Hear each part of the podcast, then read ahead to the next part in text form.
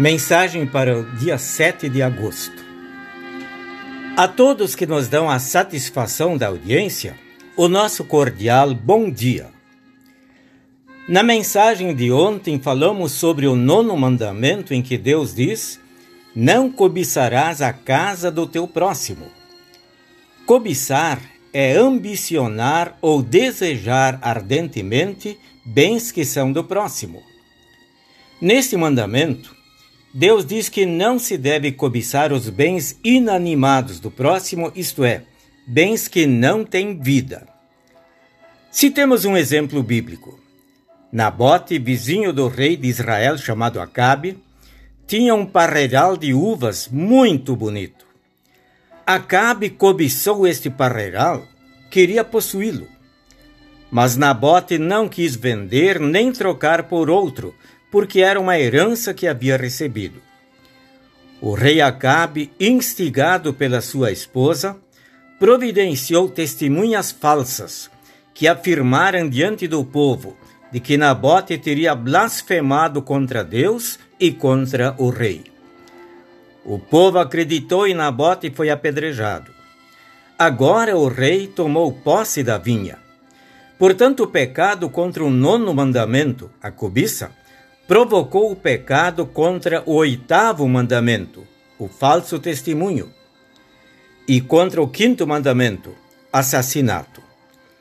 No décimo mandamento, Deus diz: Não cobiçarás a mulher do teu próximo, nem os seus empregados, nem o seu gado, nem coisa alguma que lhe pertença.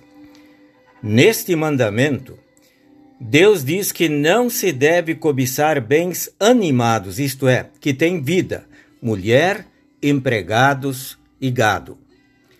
Na explicação deste mandamento, Martinho Lutero diz que Deus proíbe apartar, desviar ou aliciar a mulher do próximo, seus empregados ou seu gado, nem atraí-los de maneira nenhuma para nós.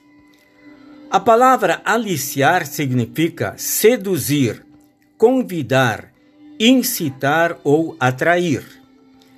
Podemos citar o exemplo do rei Davi, que cobiçou a mulher do seu vizinho Urias. E este pecado levou a cometer adultério e ardilosamente mandou que Urias fosse colocado de frente da maior força do exército inimigo para ser morto.